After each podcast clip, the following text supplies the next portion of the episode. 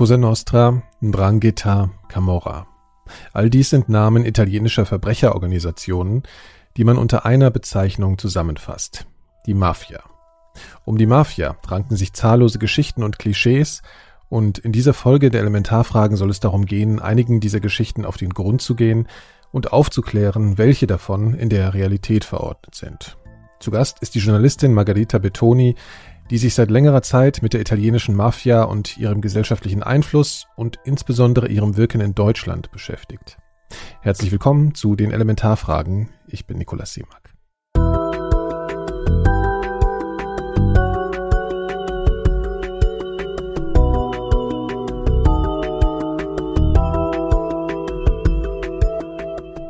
Margarita Bettoni stammt aus Italien und erzählt mir im Interview von ihren ersten Begegnungen mit dem Thema mafiöser Organisationen.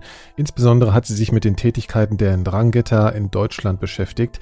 Sie ist außerdem Co-Autorin des Buches Die Mafia in Deutschland. Kronzeugin Maria G. packt aus, dass die Geschichte eine der wenigen Mafia-Kronzeuginnen erzählt. Als allererstes habe ich Frau Bettoni gefragt, ob ihre Herkunft in Gesprächen über die Mafia oft ein erster und eben auch ein klischeebehafteter Punkt ist.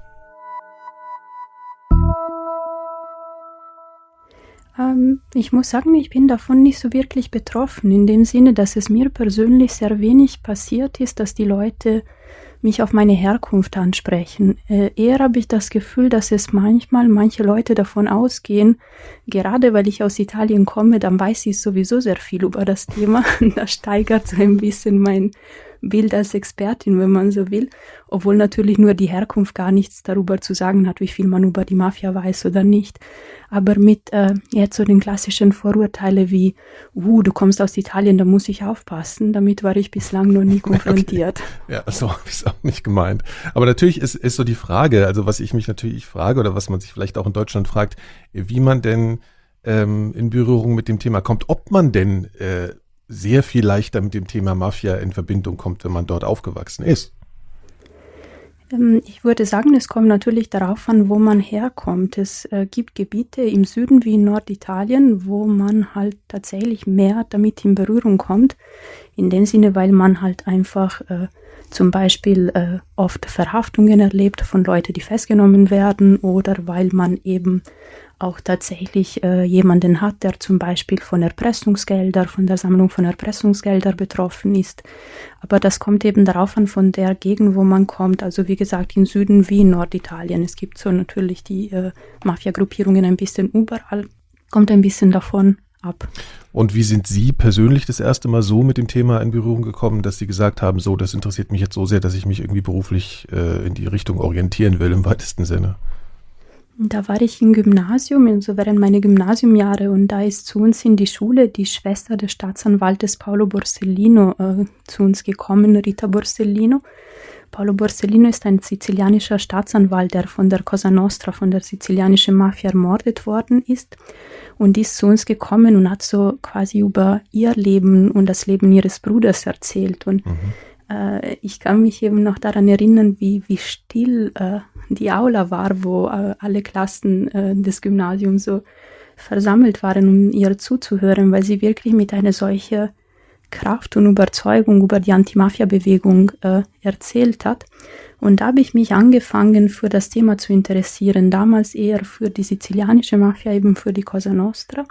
Und habe mir damals ein paar Bücher, noch damals von der Bücherei, also von, äh, von uns so äh, aus der Bibliothek eigentlich genau geholt und habe angefangen, so darin zu lesen und so habe ich angefangen, so mich fürs Thema zu interessieren ursprünglich. Meinen Sie, dass diese Stille, die da in der Aula geherrscht hat, was damit zu tun gehabt hat, dass die Schüler irgendwie schon gemerkt haben, dass dieses Thema schon mal irgendwo in ihrem Dunstkreis oder in ihrer Vorstellung aufgetaucht ist? Also wie erklären Sie sich diese große Aufmerksamkeit? Ja, ich glaube eben einerseits äh, wirklich mit der Tatsache, dass äh, diese Frau mit einer solchen Menschlichkeit, aber gleichzeitig Kraft über dieses Thema gesprochen hat, worüber wir alle wahrscheinlich schon ein bisschen was wussten, weil man ist in Italien oft mit dem Thema in den Nachrichten konfrontiert oder so. Aber dann jemanden da zu erleben, der halt wirklich diese Gewalt auch der Mafia persönlich äh, sogar eben innerhalb des engen Familienkreises erlebt hatte, hat, glaube ich, uns alle sehr beeindruckt und äh, eben hat zu dieser Stille geführt, die da mal herrschte. Hat sie irgendeine Botschaft für Sie gehabt? Also hat sie an irgendwas plädiert? Hat sie die Schüler irgendwie gebeten, auf irgendwas Acht zu geben oder so? Oder hat sie einfach nur diesen, diesen Bericht im Prinzip gebracht? Ne, sie hat schon äh, tatsächlich berichtet und auch so sehr äh, eine der Fokusse, äh, sagt man Fokusse auf Deutsch? Fürs Plural, für äh, die Plural. Gute Frage. Ich weiß es gerade selbst nicht, was, die, was der Plural ist, ehrlich gesagt. Also im Fokus stand unter anderem auch eben so die Botschaft, dass äh, tatsächlich noch sehr viele äh, Geheimnisse sozusagen über diesen Mord, also dass dieser Mord an ihrem mhm. Bruder immer noch nicht komplett äh, beleuchtet ist und dass es immer noch nicht klar ist, wie das alles ablief damals. Und sie hat so quasi uns ermutigt, dafür zu, äh, dafür zu kämpfen und immer zu sorgen, dass man so die Wahrheit sozusagen sucht und die Wahrheit beleuchtet. Das war so eine der zentrale Botschaften damals. Und hat sie das in irgendeiner Weise schon äh, in ihrem Glauben an die Institutionen so erschüttert? Weil man muss sich ja immer fragen, wie weit sind die Institutionen oder der Staat da auch irgendwie verflechtet involviert und so ist das was, wo, wo Sie auch gemerkt haben, das ist sehr erstaunlich, dass man da vielleicht noch gar nicht so weit ist in den Erkenntnissen bezüglich dieses Mordes. Hm, jetzt muss ich selber überlegen. Ähm, nee, vielleicht nicht so wirklich erschüttert. Also ähm, es gibt in Italien mehrere äh, historische Ereignisse, die leider immer noch nicht geklärt sind. Das heißt, man ist damit schon konfrontiert. Es hat mich vielleicht nicht erschüttert, weil ich weiß, es gibt einen Teil der Institutionen, die äh, dafür schon gesorgt haben, dass man zur Wahrheit kommt und heute immer noch. Aber natürlich, klar, dass es einen Teil gibt, der weniger Interesse an äh, Aufklärung, an die Aufklärung solcher äh, historischen Ereignisse hat, ist auch klar leider, ja. Ja. Woher kommt denn der Begriff Mafia eigentlich und was bedeutet der? Der Begriff kommt, äh, sagt man, obwohl, also sagt zumindest die italienische Accademia della Crusca, das ist so ein bisschen, so sagen wir, so die Sprachakademie Italien. Das äh, soll aus dem Arabischen kommen und das soll sowas bedeuten wie äh, Tapferkeit, Kühnheit, äh, Arroganz. Das ist eine der Theorien. Es gibt da tatsächlich mehrere Theorien über den Ursprung des Begriffes. Ich glaube, benutzt wurde es zum ersten Mal im 19. Jahrhundert in einem sizilianischen Theaterstück. Mhm. Und äh, es ist ja äh, schon ein sehr sagen wir, präsenter Begriff, ein aufgeladener Begriff. Ich habe ja. das Gefühl, auch hier in Deutschland wird das Begriff sehr viel benutzt. Äh, ich habe zum Beispiel also für, für mich einen, äh, also mehrere Google Alerts hergestellt. Mhm. Also da bekommt man eine E-Mail, wenn mal plötzlich ein Wort auf Google auftaucht. Und das habe ich für die verschiedenen Mafia-Gruppierungen, unter anderem auch für das Wort Mafia. Und da habe ich schon die witzigste äh, Nachrichtentitel be äh, bekommen. Ich habe schon mal von der äh, Wiener Melange Mafia was gelesen. von der Orchideenmafia, die ja, seltsame ja, es wird für alles, was irgendwie ein bisschen, äh, weiß ich auch nicht, merkwürdig oder latent kriminelles, ist das sofort die Mafia, ne? Ja. Genau, genau. Also es taucht so sehr oft auf und äh, aber tatsächlich, was da, also jeder kann etwas damit assoziieren, mhm. aber so wirklich wissen, worum es geht, dann glaube ich, wissen doch viele nicht. Wird das in Italien auch so verwendet? Also, dass man halt sagt, ja, das ist jetzt die Orchideenmafia oder so? Oder ist es da ganz klar, dass man Mafia dann einfach verwendet in Bezug auf diese Thematik, die es eben ist? Ich würde sagen, das Wort wird, das Wort wird schon in Italien ein bisschen präziser benutzt ja. als äh, hier in Deutschland. Also, wenn es um Mafia geht, dann ist es wirklich, sind Mafia-Gruppierungen genannt. Es wird natürlich manchmal auch in Italien für kriminelle Gruppierungen benutzt, die jetzt nicht unbedingt mafiöser Art sind. Also es wird auch schnell so zum Beispiel von der nigerianischen Mafia gesprochen, mhm. äh, obwohl dann eigentlich eher organisierte Kriminalität äh, so gemeint ist, aber äh, es wird jetzt weniger so in Kontext benutzt, wie eben die Wiener Melange-Mafia. Ja, gut, das ist sehr speziell. Man verbindet mit der Mafia ja auch den Begriff der Familie. Das ist ja so ein bekanntes äh, Klischee auch. Ich weiß gar nicht, ob es ein Klischee ist. Ist die Mafia oder sind mafiöse Strukturen aus Familienstrukturen entstanden? Äh, es äh, kommt immer darauf an, von welcher Mafia man spricht. Also es gibt äh, eben nicht nur eine Mafia, also jetzt so bezogen auf die italienische organisierte Kriminalität gibt es da verschiedene Mafia-Gruppierungen. Ja. Genau, also die, die kalabrische Mafia, die Ndrangheta, die basiert tatsächlich auf familiären Verhältnissen, zumindest einen großen Teil äh, der Ndrangheta basiert auf die familiären Verhältnisse und es geht tatsächlich darum, dass die Basiseinheit deren Drangheta, die heißt Drina und das ist im Prinzip, man kann das ins Deutsche übersetzen mit Clan und dieser Clan ist oft deckungsgleich tatsächlich mit einer Blutsfamilie. Äh, das ist deswegen vorteilhaft, weil man dann quasi sich in kriminellen Rahmen innerhalb von Familienverhältnissen bewegt und das führt es auch dazu, dass es so wenige äh, Kronzeuge gibt, die über den Drangheta äh, aussagen, weil in dem Moment, wo man aussagt, dann sagt man nicht nur gegen ein Clanmitglied aus, sondern womöglich gegen den eigenen Bruder oder den eigenen Sohn oder den eigenen Vater. Mhm. Ähm, daher gibt es schon tatsächlich eine Verbindung zwischen Mafia und äh, familiären Strukturen schon. Ja, ich habe auch äh, in Ihren Arbeiten äh, gelesen, dass Sie sich einfach mit der politischen Auswirkungen äh, der Mafia auseinandersetzen.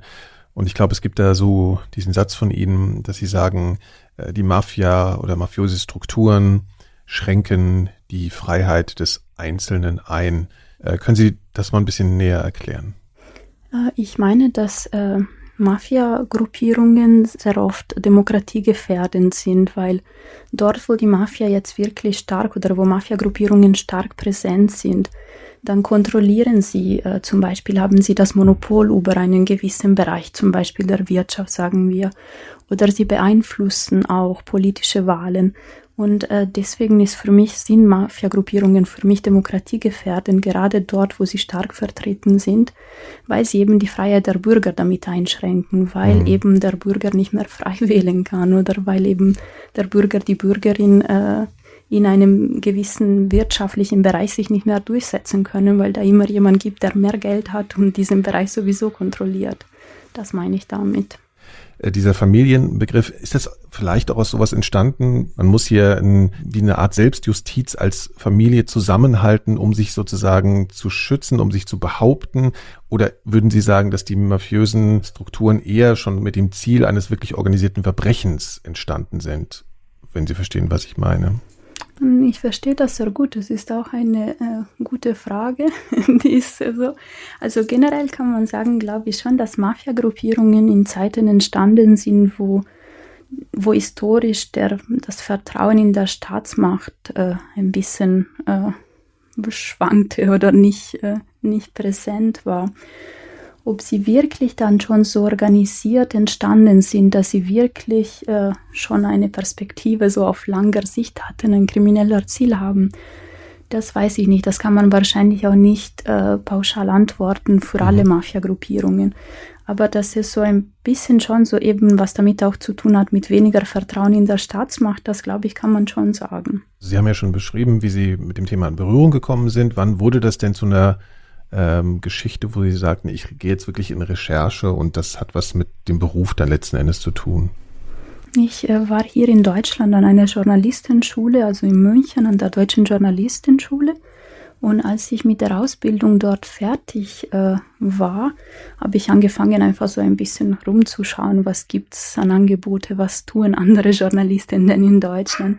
Und da habe ich gesehen, dass das Recherchezentrum Korrektiv, das ist ein äh, investigativer Recherchezentrum mit Sitz in Berlin, eine Art, sagen, eine Art, sagen wir, Blogs oder Webseite hatte zweisprachig über die Mafia. Das war auf Italienisch und auf Deutsch. Und ähm, ich habe darin gelesen, das Thema fand ich ja interessant und ich dachte, ja, es könnte vielleicht was für mich sein. Ich kenne ja beide Sprachen und äh, ich äh, bin auch sehr impulsiv und habe mich dann einfach so beim Chefredakteur, der damals David Schraven war, vorgestellt und habe gesagt so, hey, ich interessiere mich fürs Thema. Also natürlich schöner formuliert, ich interessiere mich fürs Thema.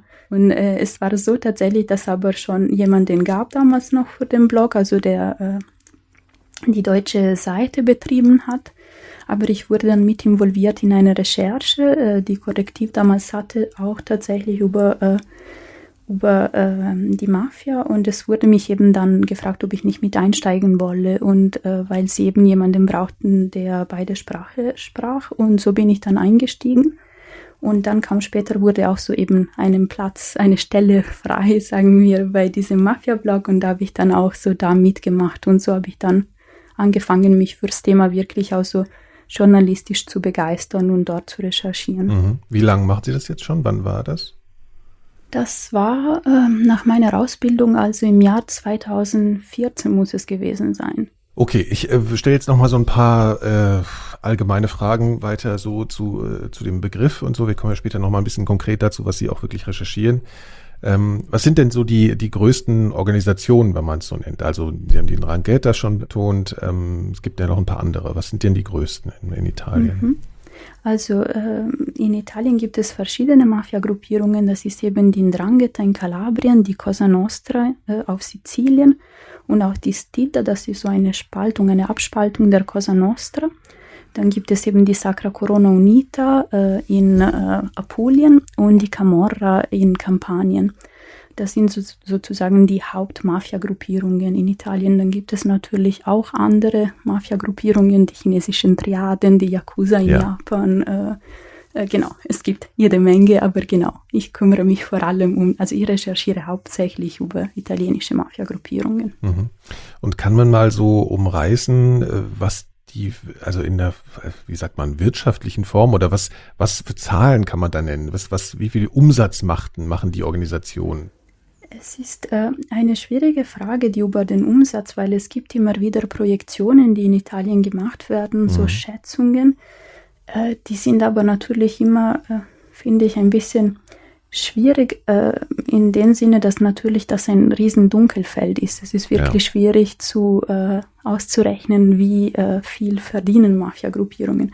Ich glaube zum Beispiel bei deren Drangheta spricht man von einem Umsatz von rund 50 äh, Milliarden, also ist, man geht von einem Umsatz von 50 Milliarden im Jahr für den Drangheta aus. Ähm, ich finde es schwierig, an den sozusagen an Geld festzumachen, weil das eben ein großer Dunkelfeld ist. Aber man kann schon sagen, dass italienische Mafia-Gruppierungen und unter ihnen vor allem die Ndrangheta eine wichtige Rolle im kriminellen Milieu weltweit sozusagen, wenn man will, innerhalb der kriminellen Welt, ja. äh, hat zum Beispiel die Ndrangheta, die kalabrische Mafia, schon eine wichtige Rolle. Also sie gehört zu den mächtigsten, wenn man so will, Mafia-Gruppierungen äh, weltweit mhm. aktuell. Und wie lang ist das schon so? Also es, äh, wenn man jetzt gerade denkt, das hat sich aus Familienstrukturen entwickelt, hat sich das natürlich von einer lokalen Kriminalität hin zu einer internationalen entwickelt. In was für einem Zeitraum? Also ist das im letzten Jahrhundert passiert? Wie, was sind das so für Zeitspannen, von denen wir da reden?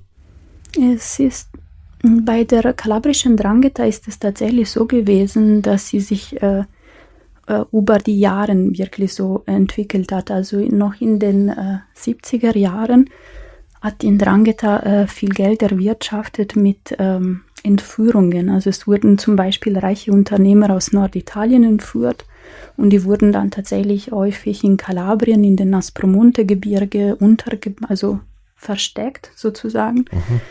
Und dann wurden große Losungsgelder damals bezahlt. Und äh, so hat die Ndrangheta eine große wirtschaftliche Macht, sozusagen, aber Ndrangheta-Clans eine große wirtschaftliche Macht für sich erarbeitet. Mhm.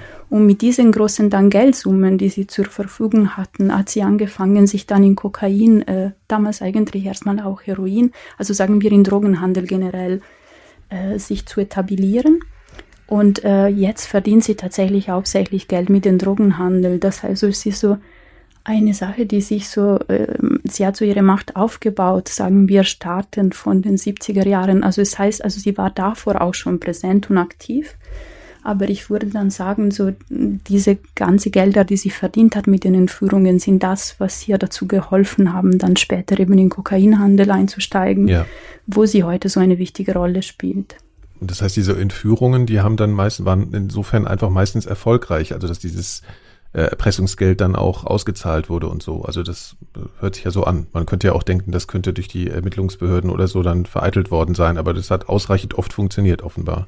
Das hat damals funktioniert tatsächlich, ja. Ich glaube, später ist das auch äh, eingestellt worden, dieses Bezahlen von Führungsgeldern, aber damals äh, hat das, äh, ja, war das erfolgreich. Jetzt nimmt man die Mafia ja oft äh, gerade hierzulande in äh, popkulturellen Erzeugnissen wahr, wie zum Beispiel der Serie oder dem Film Gomorra nach der Vorlage von den Arbeiten von Roberto Saviano. Da geht es ja um die Camorra in Neapel, äh, insbesondere in dem Stadtteil Scampia. Man bekommt den Eindruck, wenn man sich das ansieht, dass die Jugend eigentlich gar keine Chance hat, dem Ganzen auszuweichen ähm, in, im Alltagsleben. Also dass die Jugend sofort mit diesen Strukturen in äh, Berührung kommt. Ist das wirklich in der Hinsicht in der Serie oder in diesen oder in den Büchern oder so, ist das authentisch dargestellt? Sind die Jugendlichen in diesen sozialen Brennpunkten derart mit den Strukturen konfrontiert? Ja, also es ist tatsächlich so, also äh, dass in Neapel heute noch äh, viele junge Leute äh, von der Camorra sozusagen äh, einverleibt werden in ihren Geschäften. So äh, gerade sind so eher die Brennpunkte. Ich muss dazu sagen, ich bin keine Camorra-Expertin, aber so die Brennpunkte sind eher so generell in der Altstadt von Neapel. So Scampia ist ja so ein bisschen am, am, am Randeviertel, sagen ja, wir. So Trabantenstadt irgendwie, ne? Ja, ja.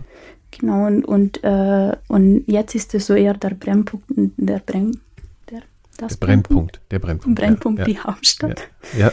Äh, die Altstadt ähm, und da einige Viertel leben, zum Beispiel der Rione Sanitar und da ist es tatsächlich heute noch so, dass wirklich auch äh, junge Menschen, und ich würde sagen, nicht sogar heute noch so, sondern heute sogar verstärkter so, dass Jugendlichen da äh, einverleibt werden von der Organi Organisation. Vor einigen äh, Jahren war es ja auch hier in Deutschland tatsächlich ein Thema, äh, auch eben, wie Sie sagen, über das Werk von Roberto Saviano, dass es eben in der Altstadt von Neapel äh, die sogenannte Paranza dei Bambini sich mhm. durchgesetzt mhm. hatte. Das ist so ein bisschen eben, das waren kriminelle Banden äh, Jugendliche, Jugendlichen, oder? genau, Jugendlichen, manche wirklich auch 13, 14 Jahre alt, ja. die wirklich so mit äh, ähm, AK-47 äh, Pistolen äh, einfach auf Antennen über die Dächer der Altstadt geschossen haben. Äh, das heißt ja, das ist heute noch auch Realität.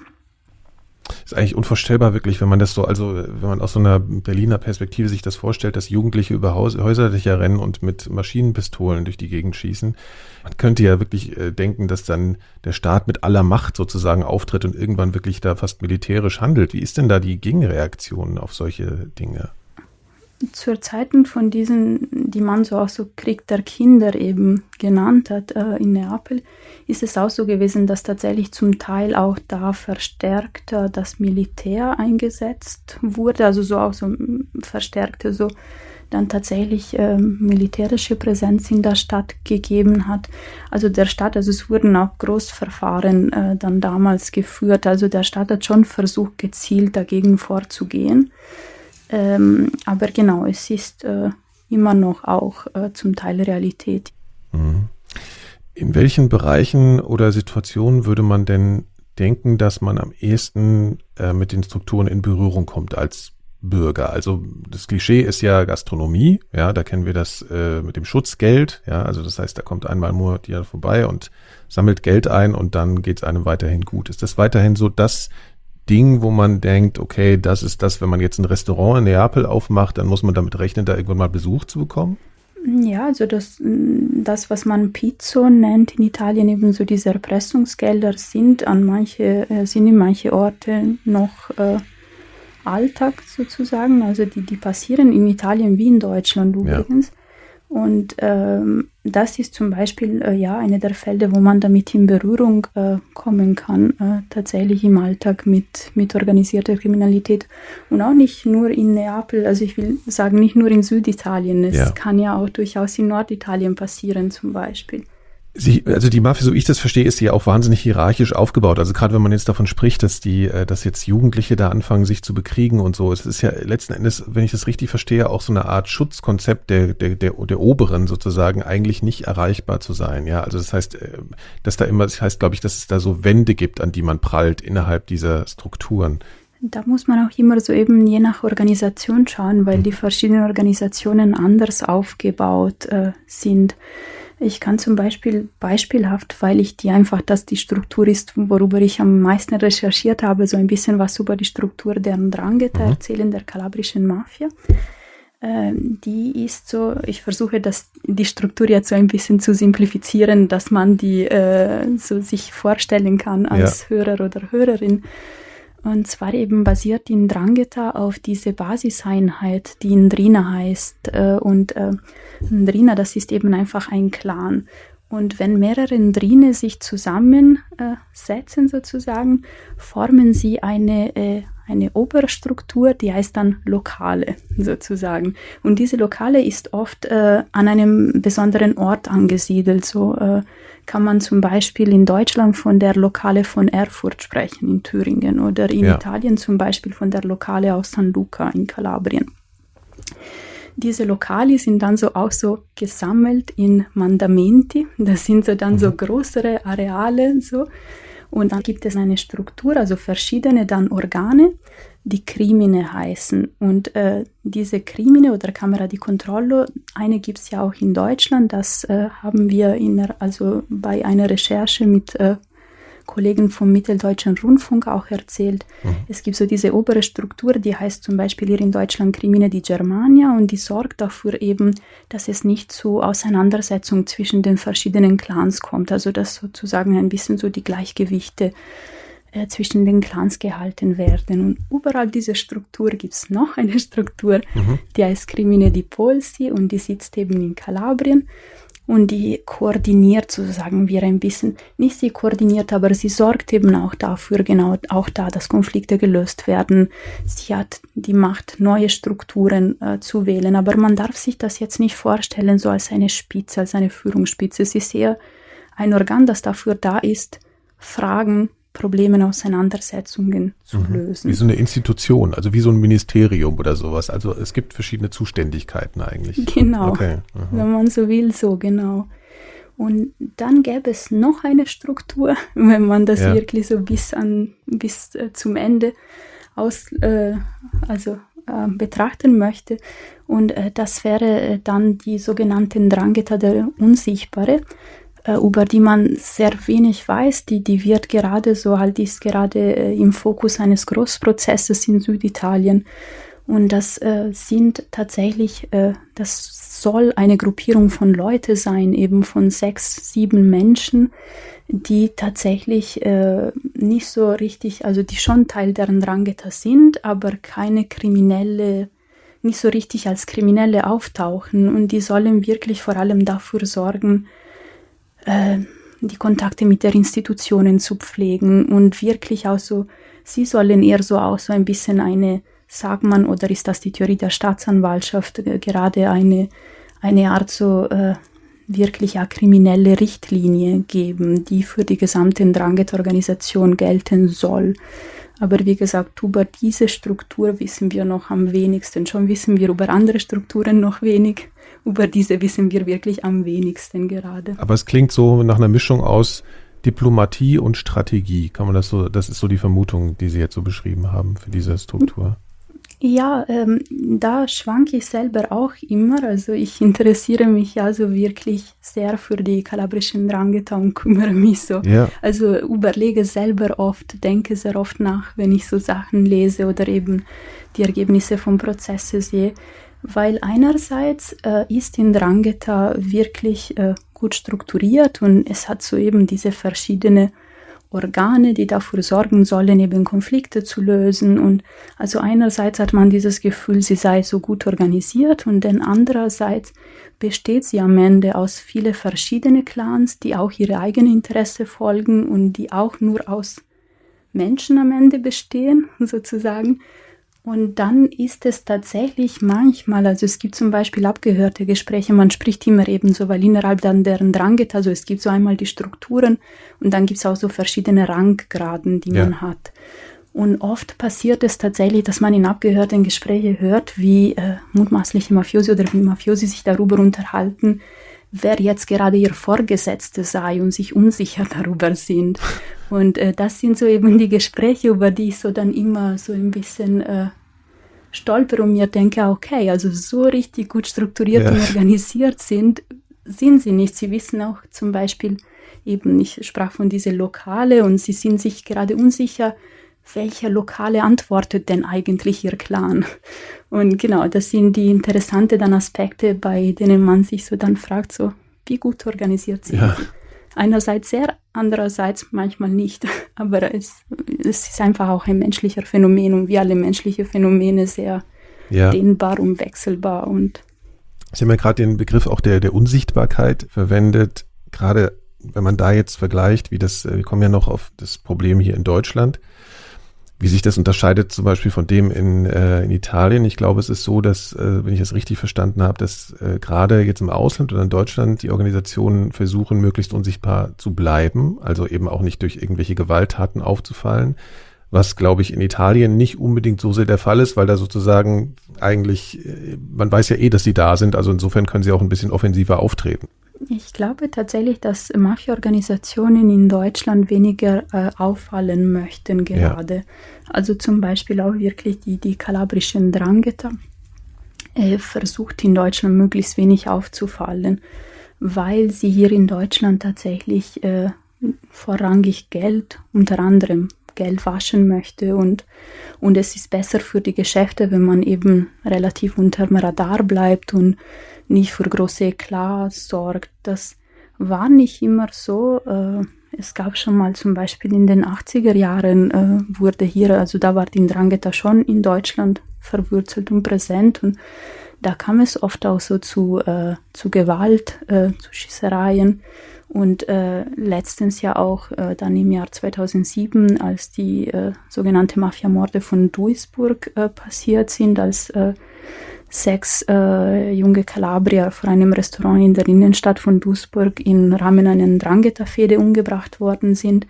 Aber Duisburg, muss man sagen, war für die jüngste Zeiten eher ein Fehler, das passiert ist in dem Sinne für die Organisation, weil es eben kurz für mehr Aufmerksamkeit für das Thema Drangheta gesorgt hat.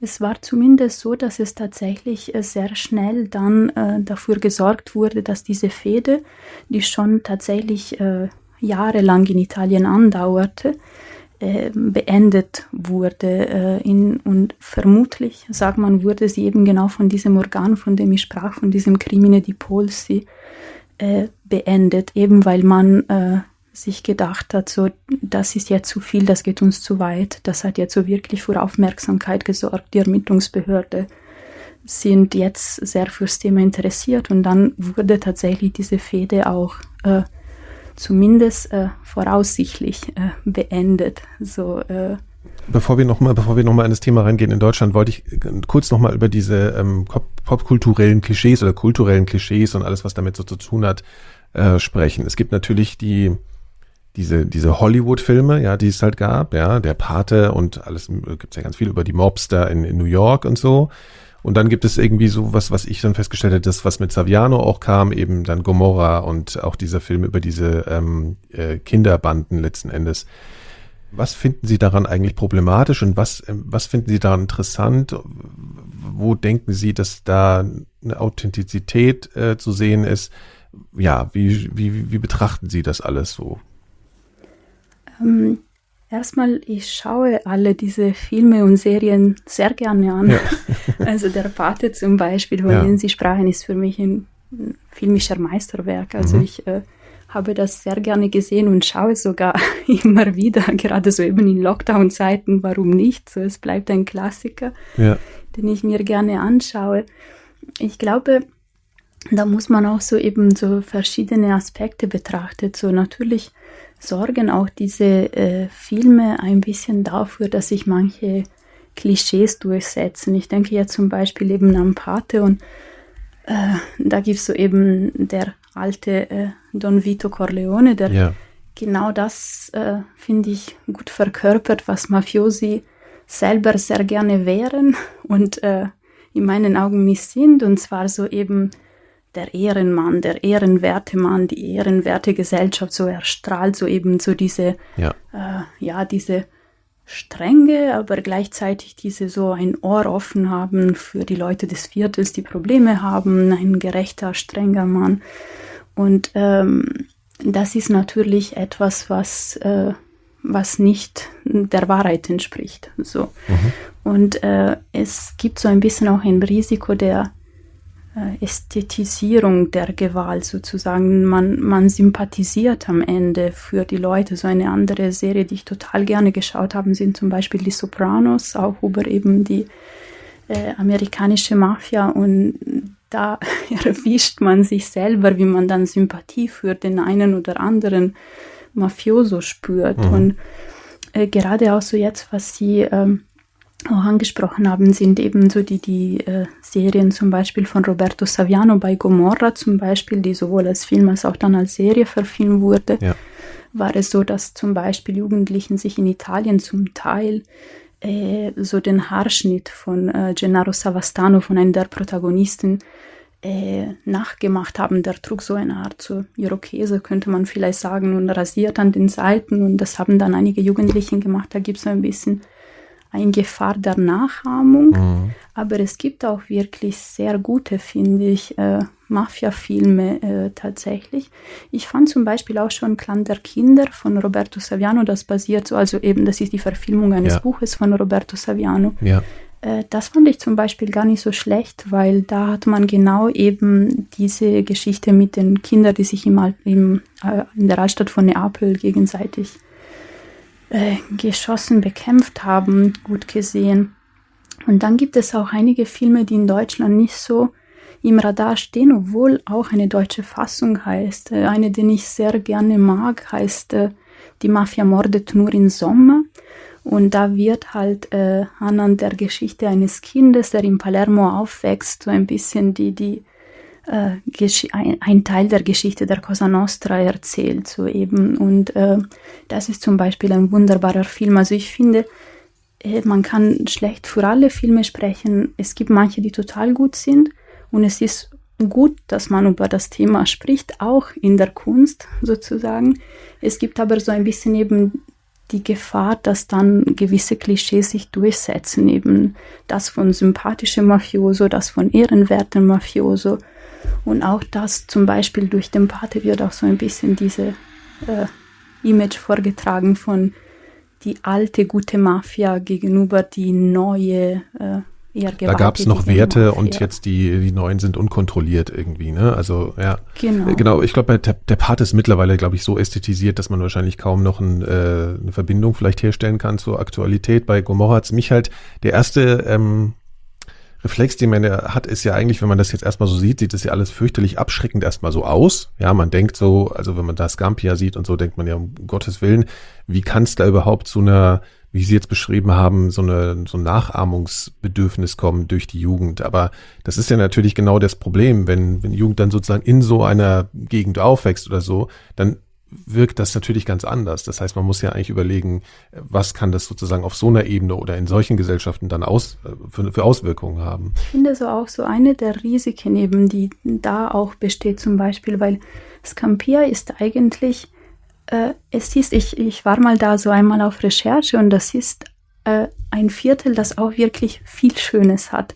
Es gibt da zum Beispiel ein junger Verleger, äh, Rosario Esposito La Rosa heißt er, der vor einigen Jahren einen Verlag zum Beispiel übernommen hat und äh, da ähm, wunderbare Bücher, zum Beispiel in Scampia äh, verlegt, sozusagen produziert.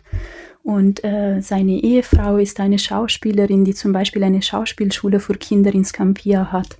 Und das ist auch tatsächlich eine der Risiken, dass man dann diese Viertel so extrem ähm, sozusagen klischeehaft macht, dass man wirklich von außen denkt, oh mein Gott, das ist schrecklich, kann ich überhaupt nach Scampia gehen? Und klar kann man nach Scampia gehen und es gibt sogar sehr schöne Seiten und wunderbare Leute. Das heißt, so das ist auch tatsächlich eine der Risiken, die dann gleichzeitig äh, hochkommen Wür mit würden Sie, das ist, würden Sie denken, das ist auch passiert zum Beispiel? Ich weiß nicht, ob Sie das wissen, aber ob das in Neapel jetzt im Prinzip eigentlich noch eine noch größere Stempel bekommen hat durch diese, durch diese Darstellung? Das ist das, was manche Leute äh, kritisieren, tatsächlich in Italien auch an, an das Werk von, von Roberto Saviano. Ja.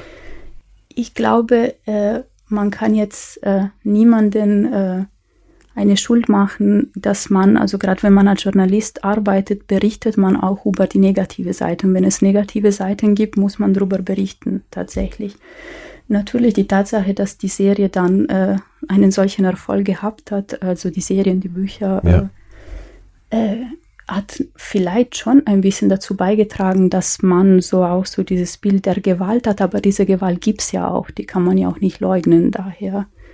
Ähm ja, und da braucht es natürlich auch entsprechenden Mut, dir, dir irgendwie entgegenzutreten. Sie haben ein Porträt über eine sizilianische Fotografin, Letizia Battaglia, geschrieben, die äh, als Pressefotografin, glaube ich, ähm, eben Szenen mit der Mafia fotografiert hat. Vielleicht können Sie äh, darüber mal ein bisschen erzählen. Das fand ich sehr interessant. Letizia Battaglia ist eine sizilianische äh, Fotografin, die ist jetzt gerade, ich weiß äh, gerade nicht das genaue Alter, aber in ihrem 80er äh, auf alle Fälle.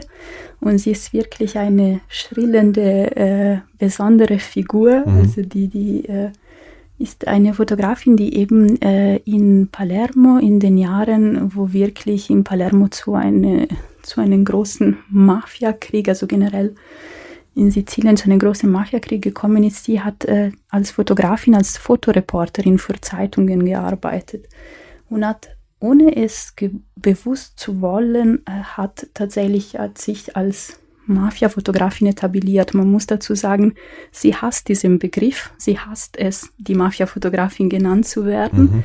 Weil sie tatsächlich, äh, sie mir im Interview auch gesagt hat, das ist das, was sie machte, um ihr Brot zu verdienen. Also sie hat so da Fotos an Zeitungen angeboten, sie war Fotoreporterin, aber eigentlich fotografiert sie am liebsten Frauen und Kinder. Das fand ich sehr sympathisch auch.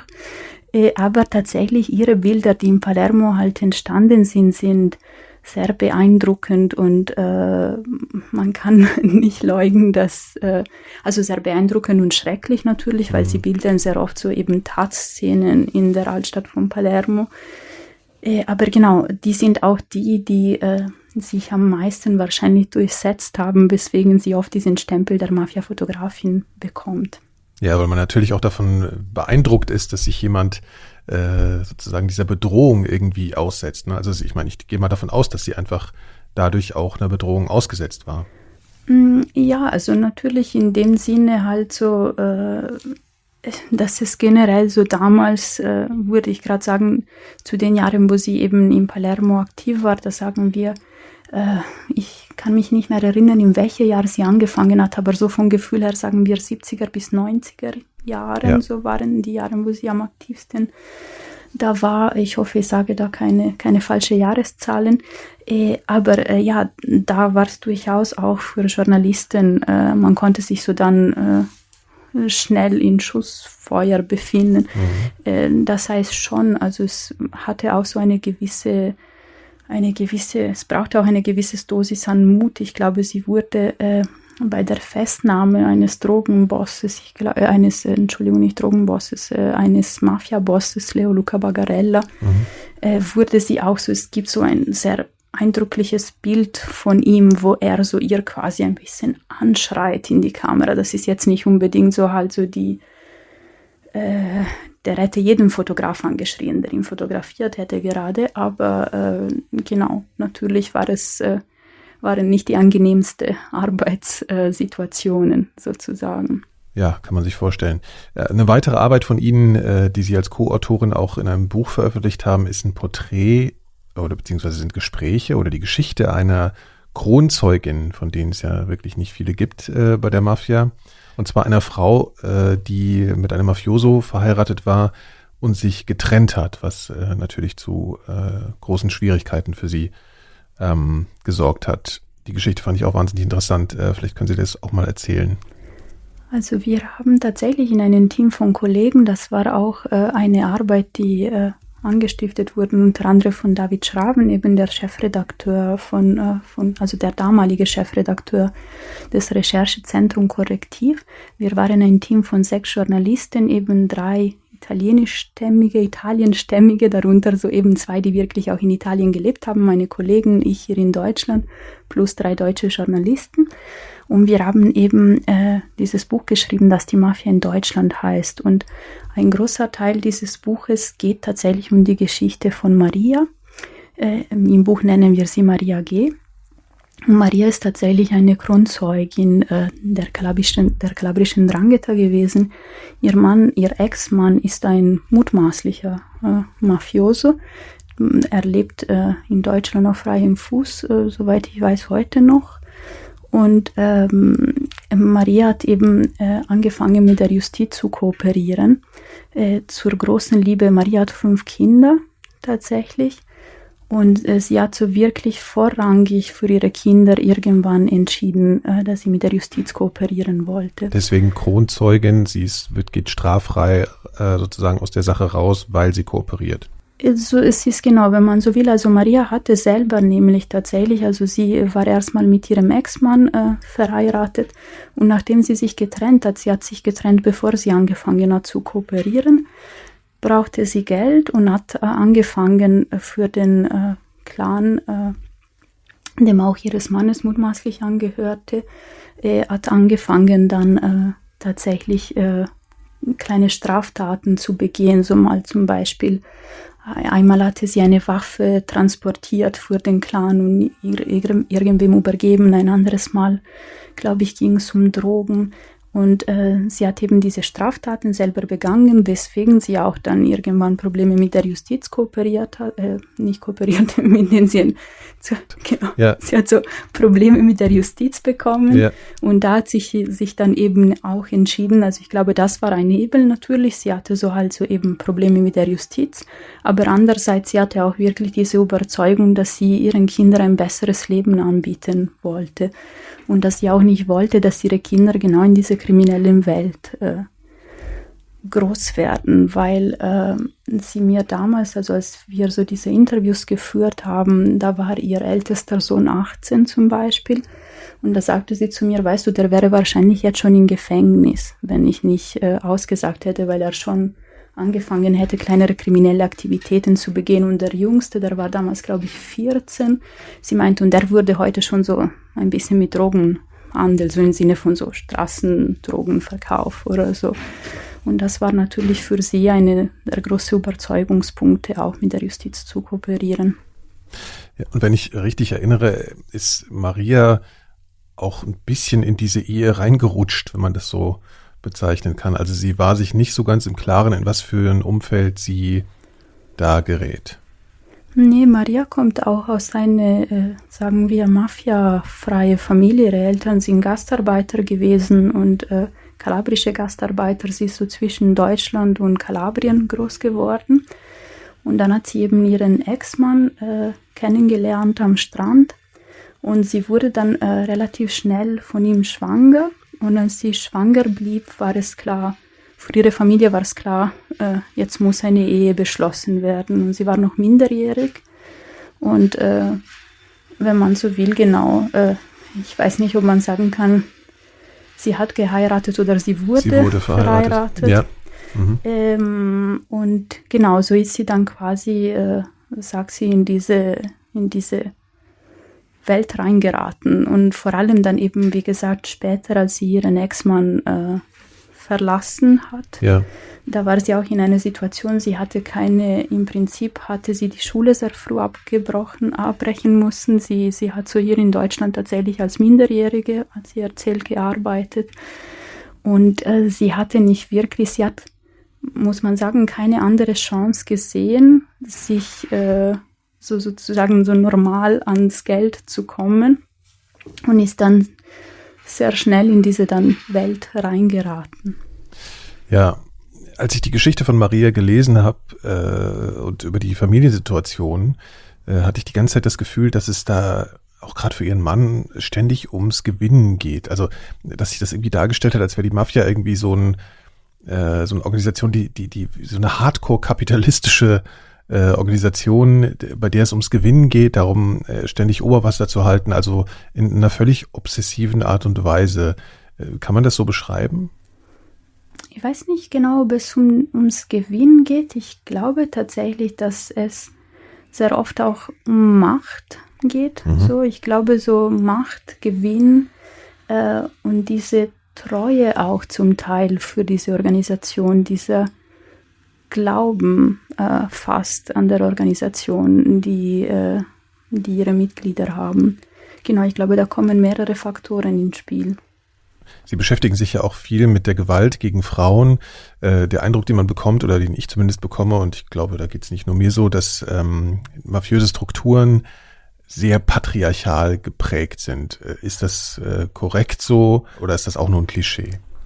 Auf jeden Fall. Also gerade wenn man über die Ndrangheta spricht, die ist ja einfach eine sehr patriarchalisch geprägte äh, Organisation. Immer wieder äh, gibt es Artikel oder ähm, Recherchen, die eben in die Richtung gehen, die neue Macht der Frauen äh, innerhalb der Mafia. Äh, persönlich sehe ich diese Macht, diese Position nicht. Natürlich gibt es auch, ähm, also Frauen haben in dem Sinne eine Rolle innerhalb der Mafia-Familie, auch weil sie diejenigen sind, die zum Beispiel diese Werte auch weitergeben sollen an die Kinder und die auch dafür sorgen, dass die Kinder innerhalb, also im Sinne der Organisation äh, erzogen werden. Und es gibt auch tatsächlich äh, Fälle, bei denen zum Beispiel man sieht, dass die Frauen Botschaften ins Gefängnis an die Ehemänner von der Organisation bringen, also sie vermitteln dafür. Aber es ist schon eine sehr stark männerdominierte Organisation und ich glaube eher erleben Frauen sehr viel Unterdrückung unter Mafia-Organisationen und gerade innerhalb der Drangheta, als dass man jetzt sagen konnte, die nehmen jetzt die Macht, die neue Patinnen etc. Das Wort mag ich sowieso nicht so gerne. Und äh, genau. Das Sebastian Viano wird das ja so ein bisschen so dargestellt. Ne? Da gibt's ja dann sozusagen in diesen Figuren, die da äh, stattfinden, dann aber auch Frauen in so Chefpositionen, sage ich mal. Ne? Also würden Sie sagen, das ist eher was, was unrealistisch ist in, diesen, in dieser Darstellung?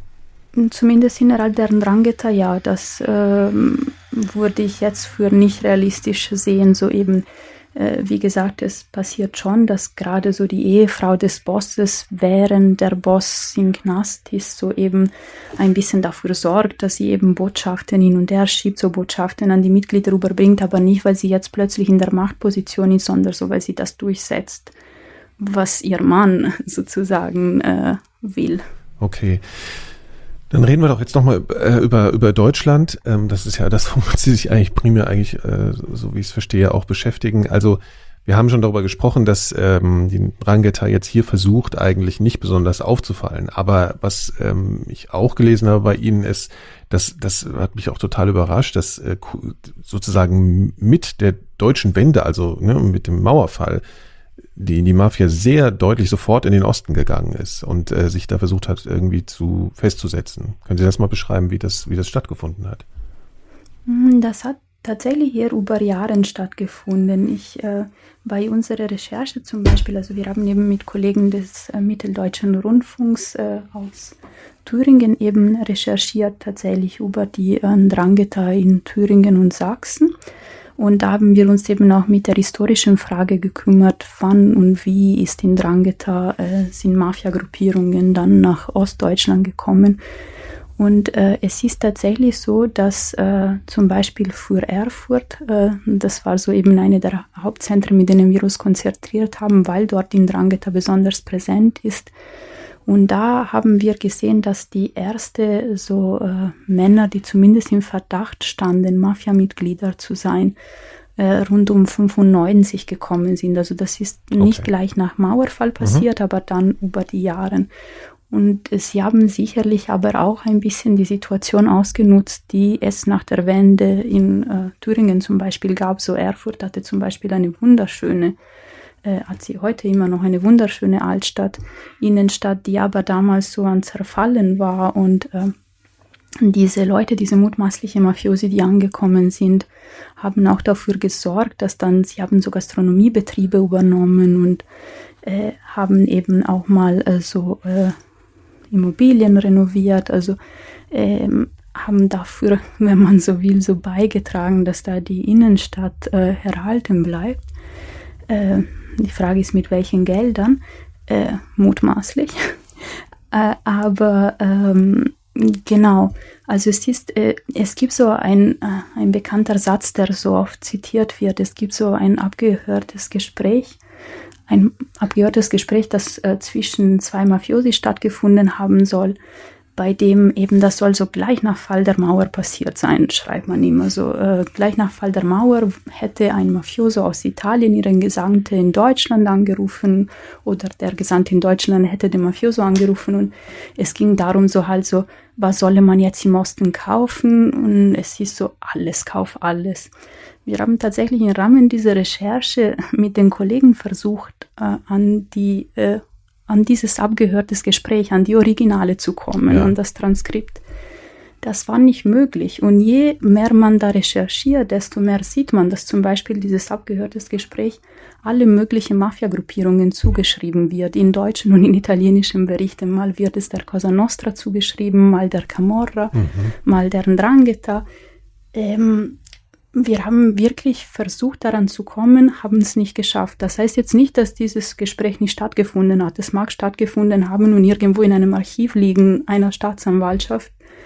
Ähm, aber es zeigt so auch ein bisschen, dass sich dann sehr schnell Mythen erarbeiten können. So dieses Gespräch ist fast mythologisch geworden. Und äh, aber das heißt natürlich nicht jetzt, dass Mafia-Gruppierungen nicht im Osten investiert hätten hätten. Das mhm. haben sie. Mhm. Aber jetzt so vielleicht diese Kauf alles, also Belege dafür, dass eben gesamte Straßen gekauft wurden oder so, das haben wir bislang noch nicht gefunden. Würde ja aber eigentlich, könnte man nicht sagen, es müsste doch eigentlich auch in irgendeiner Form auch abseits so einer Aufnahme auffallen, wenn es so extrem gewesen wäre, oder? Also wenn man einfach merken würde, dass da, ich nenne es mal italienische Investoren da einfach sehr vorherrschend gewesen wären, dann ähm, ja und nein, in dem Sinne, ähm, dass man auch sich denken muss, dass äh, gerade nach der Wende so dann auch andere Probleme gab, so zum Beispiel die, die, die Polizei, das LKA, zum Beispiel die Landeskriminalämter, waren damit auch erstmal beschäftigt, sich selber zu neu zu strukturieren sozusagen. Ja. Das heißt, vielleicht unmittelbar so gerade in den ersten Jahren nach der Wende, wo die Situation noch ein bisschen chaotischer war, hätte das vielleicht auch passieren können, oder dass man das allzu groß merkt. Aber man muss sagen, dann eine gewisse Interesse seitens und Aktivitäten, nicht eine gewisse, sondern sogar eine große Interesse seitens der Ermittler kam dann doch relativ schnell. Äh, zum Beispiel eben das erste Strukturermittlungsverfahren, das äh, wir finden konnten über die Ndrangheta in Thüringen, ist schon 98 gestartet worden. Und die erste mutmaßliche Mafiosi, die wir äh, recherchieren konnten, die dann eben nach Thüringen gezogen sind, waren dort 95 gezogen. Das heißt, es ja. wurde schon relativ schnell für die Ermittler klar, dass da was ist. Ob eben in den Jahren nach dem Mauer, nach dem Fall der Mauer so schnell gegangen wäre, weiß ich nicht. Aber genau, äh, etwas später auf alle Fälle waren die Ermittler schon aufmerksam fürs Problem, ja.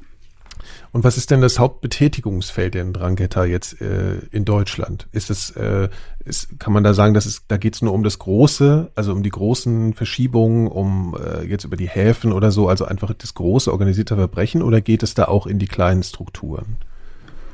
Also die Haupttätigkeitsfelder sind so ähnlich die, die es auch in Italien gibt, so zum Beispiel eben Drogenhandel, vorrangig Kokainhandel, eben wie Sie sagten, also über die die Häfen in Nordeuropa, über Ant äh, äh, Antwerpen, Rotterdam, Hamburg, Bremerhaven und äh, dann tatsächlich auch Geldwäsche, eben das äh, Waschen von Geldern aus dem Drogenhandel in zum Beispiel Gastronomiebetriebe unter anderem hier in Deutschland, aber auch das Sammeln von Erpressungsgeldern ist auch in Deutschland ein Phänomen, funktioniert hier so halt äh, ein bisschen auf, äh, sagen wir, äh, unscheinbarere Art. Das in dem Sinne, dass es jetzt nicht so ist, dass äh, eben der Mafioso, äh, der Mafioso vor Ort einmal im Monat vorbeikommt und einfach Geld sammelt und mal seine Pistole zur Einschüchterung einsetzt, sondern bei einigen Verfahren der letzten Jahre, die eben auch Deutschland betrafen, äh, wurde klar, dass eher das so läuft, dass zum Beispiel äh, Restaurantbesitzer, oft kalabrisch eben Restaurantbesitzer hier in Deutschland, dazu gezwungen werden, wenn man so will, Produkte zu kaufen, ja. die von Drangheta-nahe Unternehmen kommen. Mhm. Das heißt so äh, im Rahmen zum Beispiel eines Verfahrens, das STIGE hieß im Jahr 2018, das auch eben hier Hessen und Baden-Württemberg betroffen hatte in Deutschland, da wurden zum Beispiel, da haben manche Restaurantbesitzer ungefragt äh, Weinflaschen bekommen, aber jetzt wirklich so Weinkartons. Äh, Die kamen auf einmal einfach Menge. an, sozusagen. Genau, also es kamen so diese Weinkartons und dann hat man so einen Anruf äh, bekommen von, äh, von eben Leute aus Italien, aus dem Clan, die äh, sagten, ja, du mach mir bitte einen Gefallen, behalt die, das war ein Fehler, behält die kurz und dann kümmern wir uns um den Rücktransport. Und dann war es äh, der Sohn des Bosses, der dann nach Deutschland gekommen ist und plötzlich aufgeschlagen ist in der Restaurant und äh, und das hat dann die Leute doch überzeugt, die Weine zu äh, behalten, die Weinkartons. Also Sie würden das sozusagen so, äh, so, äh, das eigentlich nur durch das, durch das Auftreten, also da muss gar nicht konkret ausgesprochen werden, ihr müsst jetzt den Wein kaufen sonst, sondern nur, dass sie merken, okay, sie sind irgendwie im Fokus, es gibt diese, äh, dass da sozusagen so vorauseilend Gehorsam geleistet wird, weil sie wissen, wenn wir das jetzt nicht machen, wenn wir jetzt nicht ab sofort diesen Wein da bestellen, dann wird's schwierig. Man muss sagen, das funktioniert gut innerhalb von Leuten, die aus der gleichen Gegend kommen. Zum Beispiel kommen zum Beispiel bei, bei diesen Verfahren bei Stige ging es um einen Clan ja. aus dem Ort Ciromarina, aus Kalabrien eben. Und die meisten äh, Leute, die auch davon betroffen waren, von dieser Weinlieferung, waren auch Leute, die aus der gleichen Gegend ungefähr kamen, aus der gleichen sozusagen Arealgebiet. Und da funktioniert es gut, weil dort haben dann gewissen Namen und gewisse Menschen okay. schon einen Einfluss. So. Wenn man nochmal nach Italien geht, für mich ist also die Frage dieser einerseits der, der Menschen, die aussteigen wollen, wie Sie es jetzt schon mit der Grundzeugin beschrieben haben, als auch mit äh, einfach Bürgerrechtsorganisationen oder Organisationen, die sich sozusagen gegen die Mafia wehren. Also ähm, wenn man beim ersten erstmal bleibt, gibt es irgendwie ähm, Programme, es gibt ja zum Beispiel in, in Deutschland dieses, äh, diese, diese Organisation Exit für den Ausstieg aus rechtsradikalen Kreisen oder so. Gibt es solche, solche Programme, die Aussteiger versuchen zu schützen? Es gibt in Italien ein offizielles Grundzeugenschutzprogramm, also ein Zeugenschutzprogramm, das mhm. äh, eben koordiniert wird aus einer Stelle in Rom. Äh, das war auch das Zeugenschutzprogramm, in dem auch Maria, unsere Kronzeugin, aufgenommen worden war aus der sie dann aber einige Jahre später ausgestiegen ist. Sie war auch persönlich sehr kritisch gegenüber diesem Programm, weil sie das Gefühl hatte, äh, es würde sehr gut funktionieren bei äh, sozusagen bei äh, wirkliche große, bei wirkliche Mafia-Größe, also bei äh, bedeutenden Persönlichkeiten. Genau, bei bedeutenden ja, Persönlichkeiten, ja. sie werden dann besser geschützt. Für ihr, also für sie war wirklich das Problem, also man muss ja auch bedenken, äh, wie gesagt, Maria, die Kronzeugin, hatte fünf Kinder plus ihr Lebensgefährte und sie. Das heißt, es waren, der Staat musste nicht nur eine Person schützen, sondern sieben Personen schützen. Und sie wurde ja auch angegriffen. Ne? Also das, äh, genau, Zeugen, während sie im Zeugenschutzprogramm war, ist es auch passiert, dass es eben Einschüchterungen gegen sie ausgerichtet worden sind. Und das Problem ist eben, man, ähm, das war für Maria als Mutter vor allem schwierig, weil sobald es eben eine Bedrohungslage kommt oder sobald jemand auffällt, weil man auch zum Beispiel äh, ich weiß es nicht, Social Media nutzt oder irgendwie sich zu sichtbar macht, dann wird man an eine neue Lokalität untergebracht, weil die, die Idee hinter dem, Grund, hinter dem Zeugenschutzprogramm ist, die Leute, äh, man bekommt nicht unbedingt eine neue Identität, das kommt darauf an, eben wie hoch die Bedrohungslage ist, aber man bekommt einen neuen Wohnsitz und ist eben ja. in eine andere Stadt und soll erstmal unauffindbar sein. Aber sobald ein Problem hochkommt, wird man dann zu einem anderen äh, Ort, unter in einem, an einem anderen Ort umgebracht. Und also sobald man irgendwie auffällt, sobald irgendwas im eigenen äh, Leben passiert, wo man denkt, oh, jetzt ist irgendwie eventuell irgendwie eine Aufmerksamkeit entstanden. Genau, also es gibt sicherlich ja. Parameter, die das so genau festlegen, was passieren muss, damit man, mhm. damit man äh, umgezogen wird.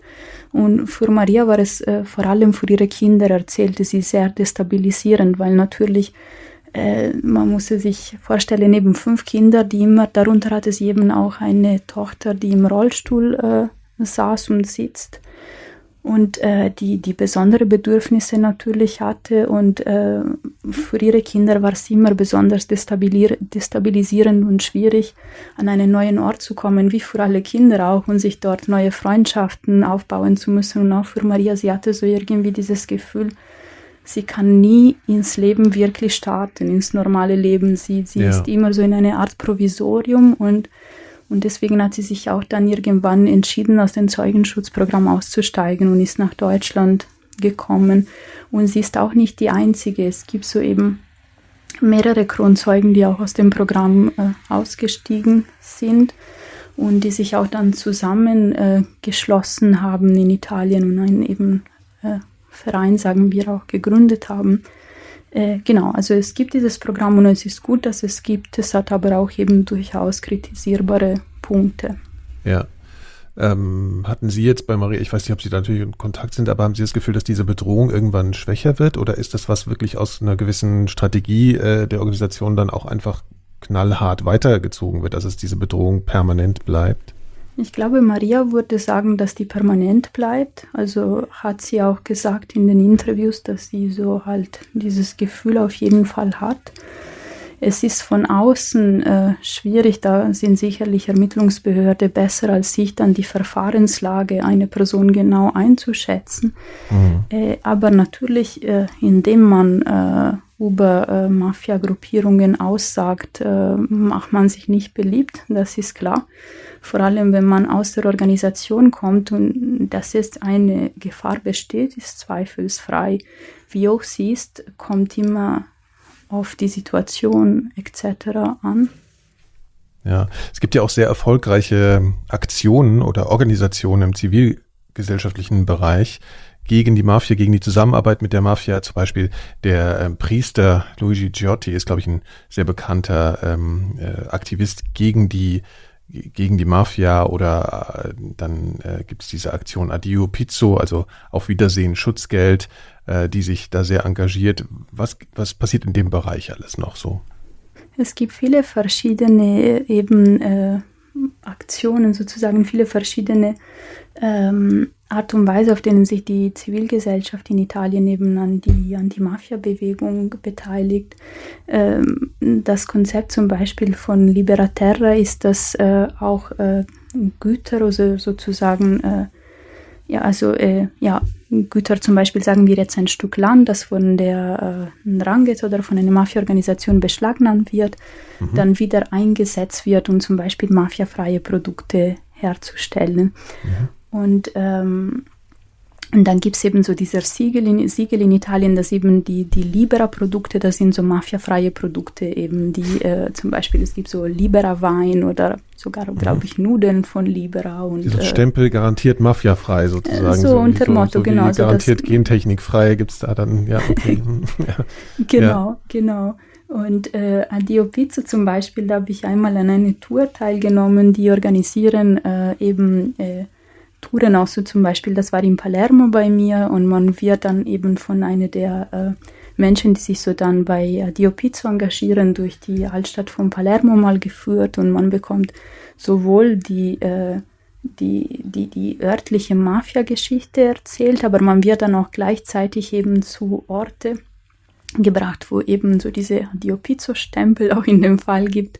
Es sind so eben äh, Orte, die sich dann geweigert haben, Schutzgelder zu zahlen. Und, ja, muss man äh, sich vorstellen, wie so Aufkleber an, an, an äh, oder? An, an, genau, an Restaurants so, oder sowas. Ja. Genau, so ein mhm. Aufkleber ja. an, äh, zum Beispiel, wir wurden damals in Palermo zu einem äh, Hutmacher gebracht. Und dieser Hutmacher hatte so eben, der hat so äh, Koppole gemacht. Das sind so diese klassische, wie heißen die auf Deutsch, diese Schiebemütze so ein bisschen. Ja, ja, ja, Schiebemütze, ja, ja. Mhm. Genau, ja. Die, die in Sizilien traditionell sind. Er hat die hergestellt und er hatte so halt so eben so diese Dio Pizzo Aufkleber und äh, wir wurden da gebracht und haben, konnten so dann so ein bisschen mit den äh, mit dem Besitzer sprechen und es geht so eben so darum zu sensibilisieren, äh, wie ist der Alltag der Menschen und äh, wie setzen sie sich dagegen. Und es gibt viele, es gibt so auch ein anderes ähm, schönes Projekt in Kalabrien, äh, das Goel heißt, äh, wo es eben auch darum um Landwirtschaft äh, geht sozusagen und äh, Landwirtschaft in, in Biolandwirtschaft in Mafia-Gegenden. Also es gibt so wirklich zig schöne Projekte. Äh, okay. Genau. Dieses Adio ähm, Pizzo ist, glaube ich, 2004 irgendwie aufgetreten. Da sind auf einmal dann über Nacht diese Aufkleber aufgetaucht. Ne? Also ich glaube, äh, übersetzt stand da irgendwie drauf, ein ganzes Volk, das Schutzgeld zahlt, ist ein Volk ohne Würde. Also auch schon sehr offensiv zu sagen, hier äh, jetzt, äh, man kann auch anders, ja, man muss nicht überall mitmachen sozusagen. Genau, genau. Das war so eben eine schöne aktivistische Aktion, um eben so, äh, so eben zu sagen, so man kann auch anders die Sachen machen, tatsächlich, ja. Also sich ermutigen sozusagen. Genau, genau. Ähm, ich habe auch davon gehört, dass es so Mütterorganisationen geben soll, die sich äh, um die Jugend kümmern, dass die halt eben nicht in die Fänge der Mafia geraten sozusagen. Ähm, äh, was, für, was für Dinge gibt es da noch, die sich äh, im Prinzip äh, in einer vorbeugenden Art und Weise um die Jugend kümmern? Ähm, es gibt hier so ein, äh, das ist so eine ähm, wie heißt es, etwas, was das Jugendgericht äh, in Reggio Calabria mal äh, gestartet hat. Das ist ein Programm, das heißt Liberi di scegliere, also frei zu wählen, bei dem es eben darum geht, in gewisse besonderen Fälle Jugendlichen aus Mafiafamilien aus der Familie sozusagen durchs Jugendgericht aus der Familie zu ziehen, also wegzuziehen und die woanders unterzubringen, damit sie eben nicht innerhalb dieser mafiösen Strukturen äh, groß zu werden. Das ist das, was ich kenne. Ob es dann andere gibt, die auch von der Zivilgesellschaft kommen, muss ich gestehen, das weiß ich nicht. Aber eben diese, es gab so mal dieses Programm äh, vom Jugendgericht Reggio Calabria zum Beispiel. Das stelle ich mir sehr schwer vor. Also Kinder aus der Familie rauszuholen im Prinzip, das ist ja eigentlich. Es ist natürlich eine äh, super schwierige Entscheidung tatsächlich. Und ich glaube, die äh, haben die Richter auch wirklich nur in gewissen Fällen getroffen. Aber es kann durchaus äh, auch nötig sein, äh, vor allem wenn man aus einer Familie kommt, wo es schon klar wird, so eben dieses Kind wird genau die gleiche kriminelle Karriere wie der Vater nachmachen. Aber mhm, es mhm. ist natürlich, ja, äh, wenn man daran denkt, hart und äh, ja, sicherlich nicht schön. Ja. Am 21. März ist, glaube ich, so eine Art Gedenktag der Opfer der Mafia, war dieses Jahr, glaube ich, auch. Also ich habe das Gefühl, dass, dass das Thema in Italien immer so, so Hochzeiten hat, äh, wo ganz viel über dieses Thema diskutiert wird, wo auch viel passiert in den 80er Jahren jetzt auch mit Falcone, also wo große Sachen passieren und dann das wieder mal so ein bisschen abebbt. Wo würden Sie denn sagen, wo das Thema jetzt gerade so steht? Mhm. Also ich glaube, dass äh, doch die, die Mafia in Italien, also Mafia-Gruppierungen, immer wieder ein Thema sind. Äh, es, ähm, also es werden wirklich, also ich weiß nicht, ob mir das besonders auffällt, weil ich jeden Tag italienische Zeitungen durchscanne auf der Suche nach äh, eben Nachrichten über Mafia-Gruppierungen, aber wirklich das Gefühl ist, dass jeden äh, jede Woche zumindest etwas gegen den Drangheta zum Beispiel mhm. unternommen wird, so sei es ein Verfahren oder ein, also so seien es Verhaftungen oder ein Gerichtsverfahren, das startet, ein anderes, das ändert. Also ich habe schon das Gefühl, dass es relativ präsent sei.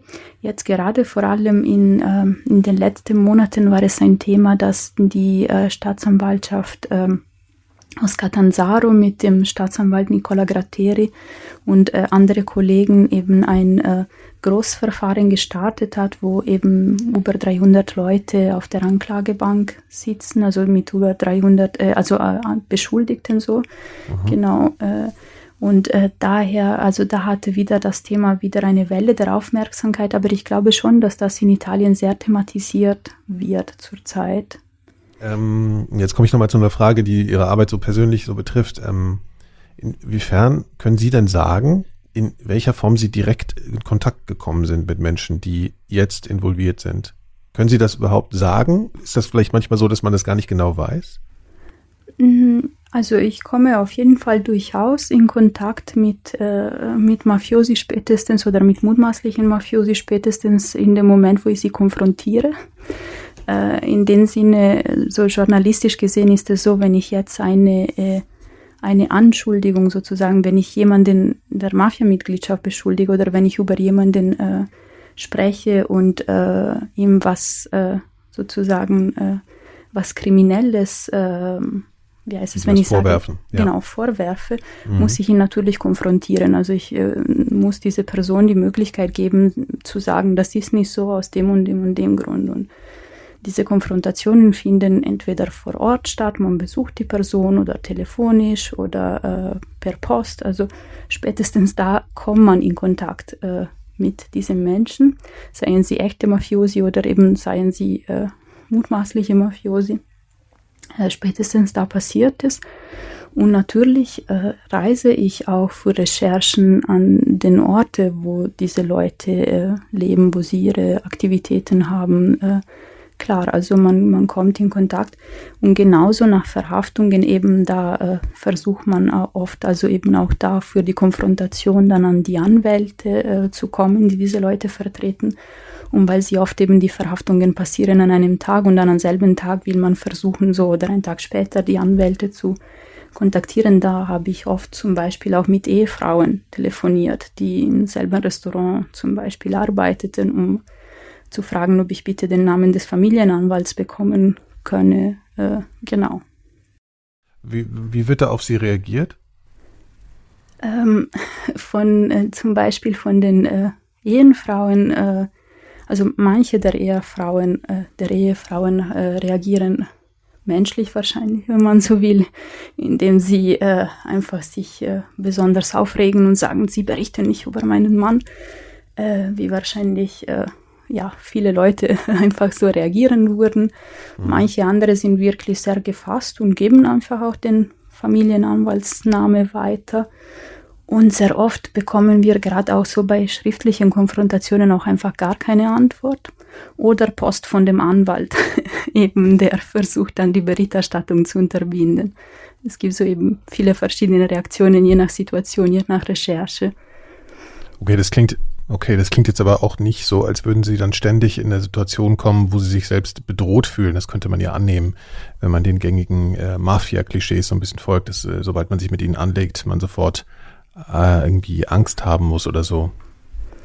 Ähm, ja, also ich würde es mal so generell halten und sagen so, äh, man macht sich keine äh, Freunde mit solchen Recherchen, aber genau so eine echte Bedrohung, äh, genau, habe ich nicht erlebt. Okay, es ist äh, aber, wenn man der Richtung recherchiert, vielleicht auch ein bisschen problematisch oder schwierig über diesen Aspekt was zu sagen? Also ob man Angst hat, ob man bedroht wird?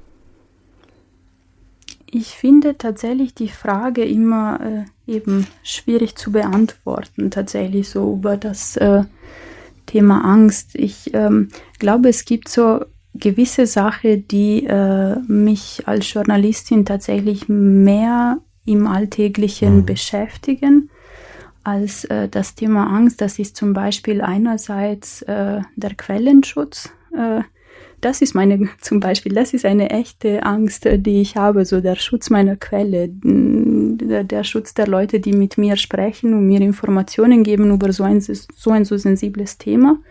Das ist das, was mich sehr bewegt.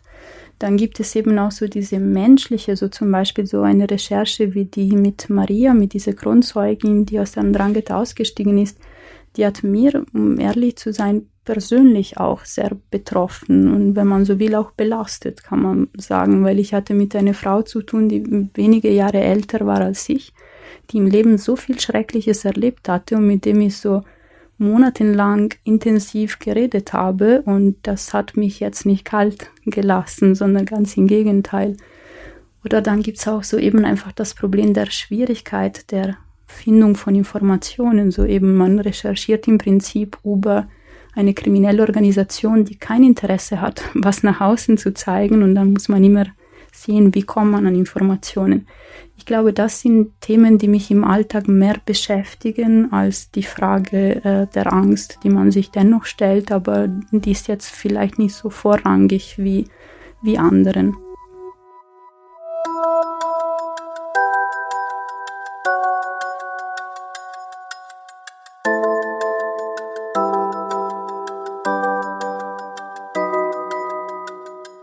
Das war mein Interview mit Margarita Bettoni über die Mafia. Alle meine weiteren Interviews in diesem Podcast findet ihr unter elementarfragen.4000herz.de und natürlich überall, wo es Podcasts gibt. Zum Beispiel bei Apple Podcasts, wo ihr übrigens Sternebewertung hinterlassen könnt, falls ihr das noch nicht wisst. Ihr wisst ja sicher schon, das wäre eine ganz großartige Unterstützung für mein Format hier und auch für alle anderen Formate bei 4000 Hertz. Das Einzige, was eigentlich noch besser wäre, und das haben wir schon an vielen Stellen erwähnt, ist natürlich eine Mitgliedschaft im Club 4000 Hertz. Schaut doch mal unter club.4000herz.de vorbei. Wenn ihr da mitmacht, seid ihr uns wirklich eine ganz, ganz große Hilfe. Ihr ermöglicht uns damit das zu tun, was wir tun und unser Dank könnte eben kaum größer sein. So, nun bleibt mir nur noch euch fürs Zuhören zu danken und mich bis zum nächsten Mal zu verabschieden. Also allerbesten Dank und bis bald.